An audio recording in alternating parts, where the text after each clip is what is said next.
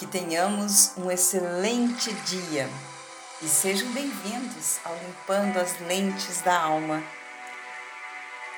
Hoje eu quero ler para vocês e nós vamos falar um pouquinho sobre isso, é, do que nos ensina o que está escrito no livro de Efésios, capítulo 6, é, versículo do 10 ao 20. Eu vou ler para vocês e eu quero que vocês tragam para os dias de hoje, para a vida de vocês, para o momento atual em que nós estamos vivendo e o que, que nós podemos aprender sobre isso. Com o proveito de nós estarmos nessa manhã ouvindo essa palavra, aprendendo com o que está escrito aqui, com o que foi nos deixado. Existe uma razão para isso estar escrito aqui e para nós, no dia de hoje, estarmos lendo essa palavra. Então eu creio que, como o aprendizado é algo constante na nossa vida e o ser humano só evolui quando ele aprende, quando ele pratica, ele cresce. Então ele vai adiante, ele vai além. Né? Então, se nós estamos hoje ouvindo essa palavra, é porque Deus permitiu que assim acontecesse. Porque eu creio que realmente não cai um fio de cabelo da nossa cabeça sem que Deus permita. Não quer dizer que Ele traga o mal para a nossa vida, não é isso. Mas Ele permite que muitas coisas aconteçam para que nós de fato venhamos a aprender, a buscar novas alternativas, buscar novos conhecimentos, buscar novas soluções. E a primeira fonte de busca, pelo menos para mim funciona dessa forma, a primeira fonte de busca que eu utilizo em qualquer momento da minha vida é sempre a palavra de Deus.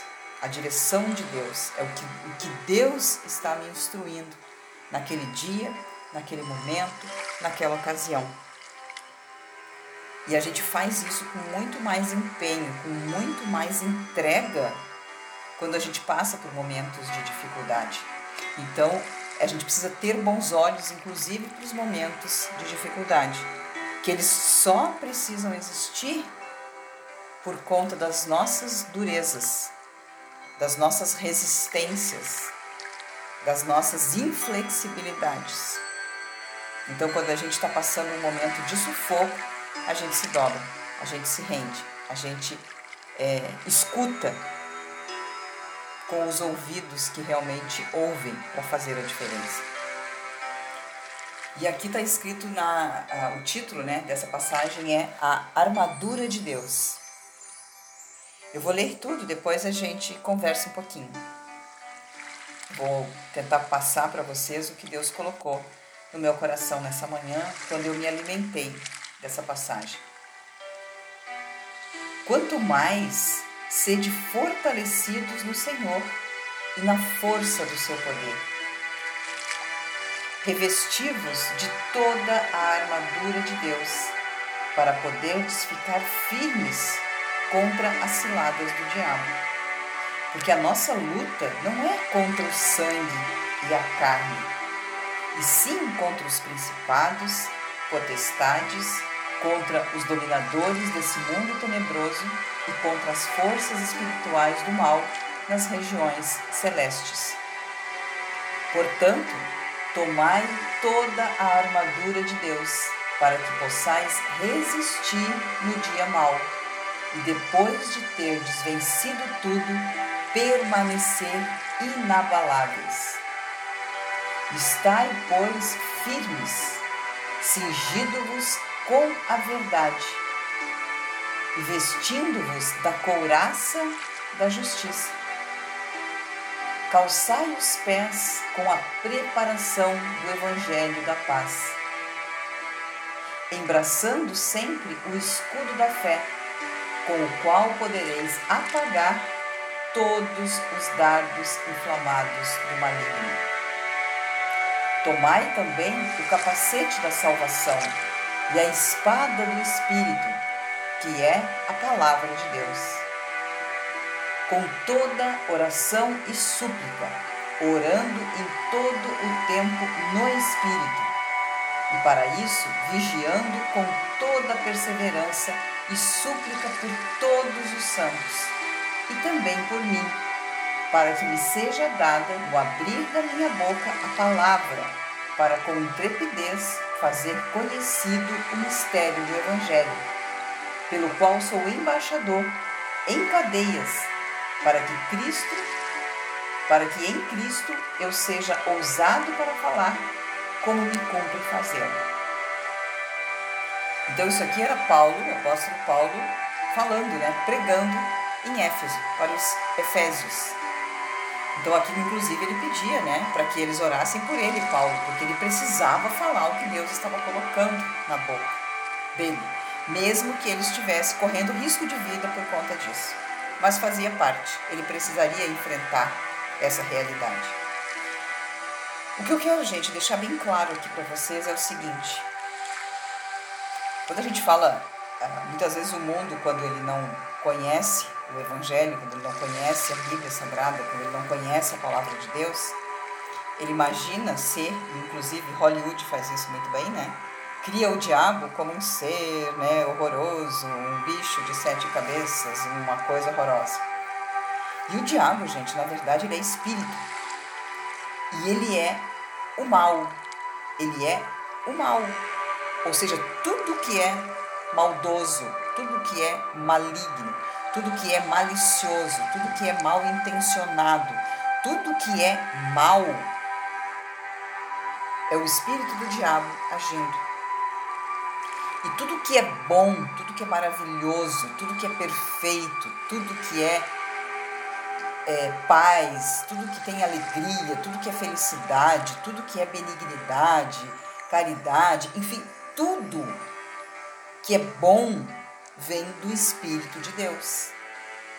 E existe estas vozes dentro de nós, ou seja, nós sempre quando vamos tomar uma decisão, uma atitude, fazer uma escolha, nos posicionar em relação a alguma coisa, eu sempre vou ter a oportunidade de ouvir a voz do bem, a voz de Deus, a voz do Espírito Santo e a voz do diabo, que é a voz do mal, que é exatamente é, a, malícia, né? que é exatamente a carne, que é exatamente a vontade do homem, é, a maldade que existe, a sombra do homem.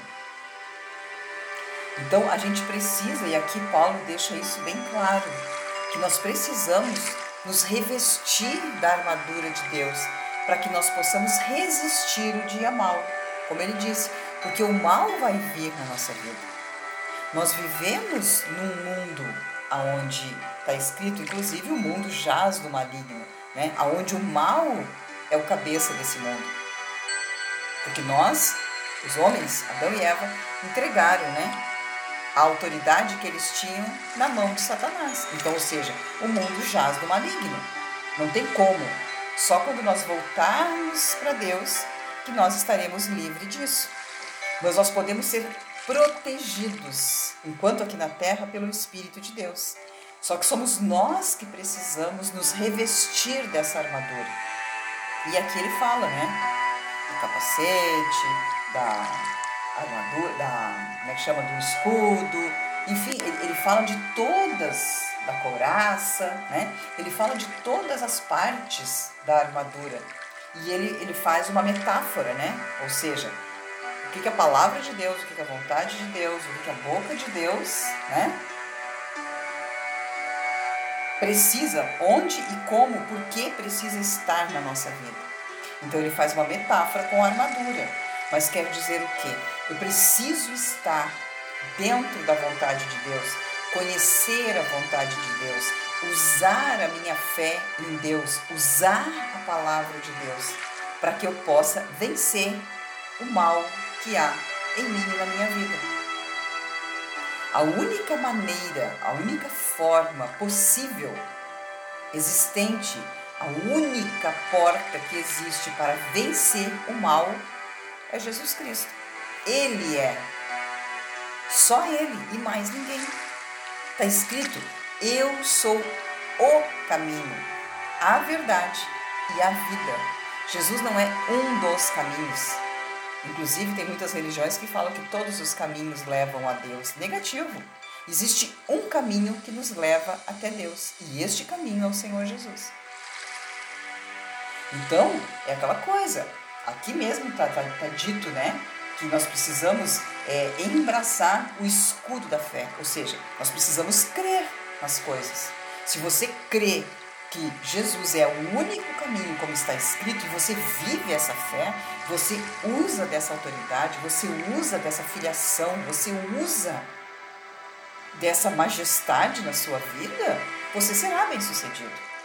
Agora, se você não crê, se você não tem esta fé, você não vai poder usar esse escudo, essa armadura, porque ela não serve em você. Então, nós precisamos entender exatamente isso. Tem um mundo espiritual que está acima do mundo físico. Existe uma alma dentro de nós que ela sobrepuja o que é físico em nós. E somos nós que precisamos nos proteger. Somos nós que precisamos. E seria uma crueldade, uma injustiça se Deus que tivesse nos criado, nós tivéssemos errado, pecado, e Ele não tivesse nos dado uma chance. Porque Ele sabe que nós somos imperfeitos. Ele sabe que nós somos pecadores, que nós somos frágeis. Ele sabe que nós somos criaturas e não criadores, que nós somos servos e não senhores.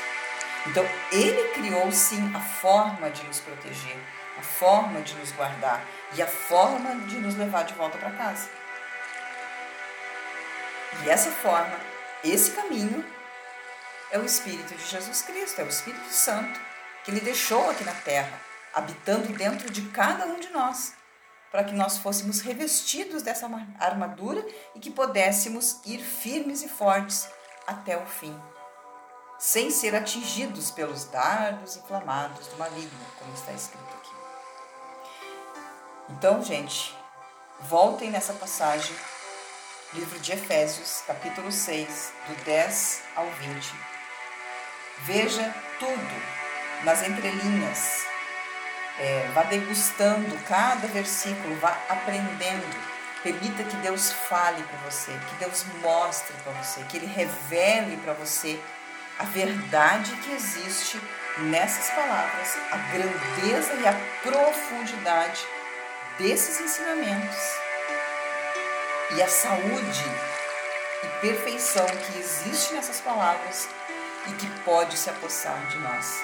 Se nós dermos atenção e obedecermos e ficarmos alertas a tudo que está escrito e vigiarmos o nosso proceder e usarmos destas armas todas que Ele mesmo está disponibilizando para a gente.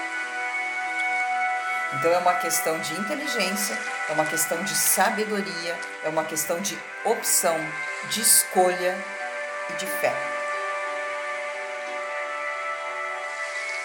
Lembrando, todos nós temos o livre arbítrio.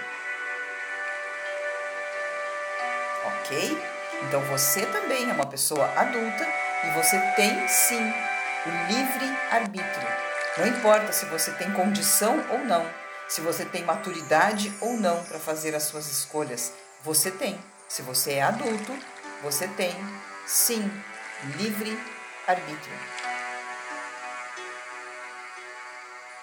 Porque não é porque você está vivendo um momento difícil, ou porque você teve uma infância difícil, ou porque você teve uma vida difícil, que a sua vida precisa continuar sendo difícil. Negativo. Nós temos o poder da escolha e existe sim um caminho que nos leva à vida, à vida abundante e à vida eterna. E esse caminho chama-se Jesus Cristo. Dessa forma, para que você pense, reflita e tome as suas decisões. Se você não tem conhecimento suficiente para isso, vá até a Bíblia e se alimente do conhecimento da palavra, da instrução e tome as suas decisões. Ok? Um beijo gostoso no coração. E amanhã nós voltamos para continuar limpando as lentes da alma, transformando né, a nossa mente, renovando os nossos pensamentos, aprendendo do que é puro, do que é lindo, do que é perfeito, do que é adorável, do que é realmente o ideal para as nossas vidas. Até lá!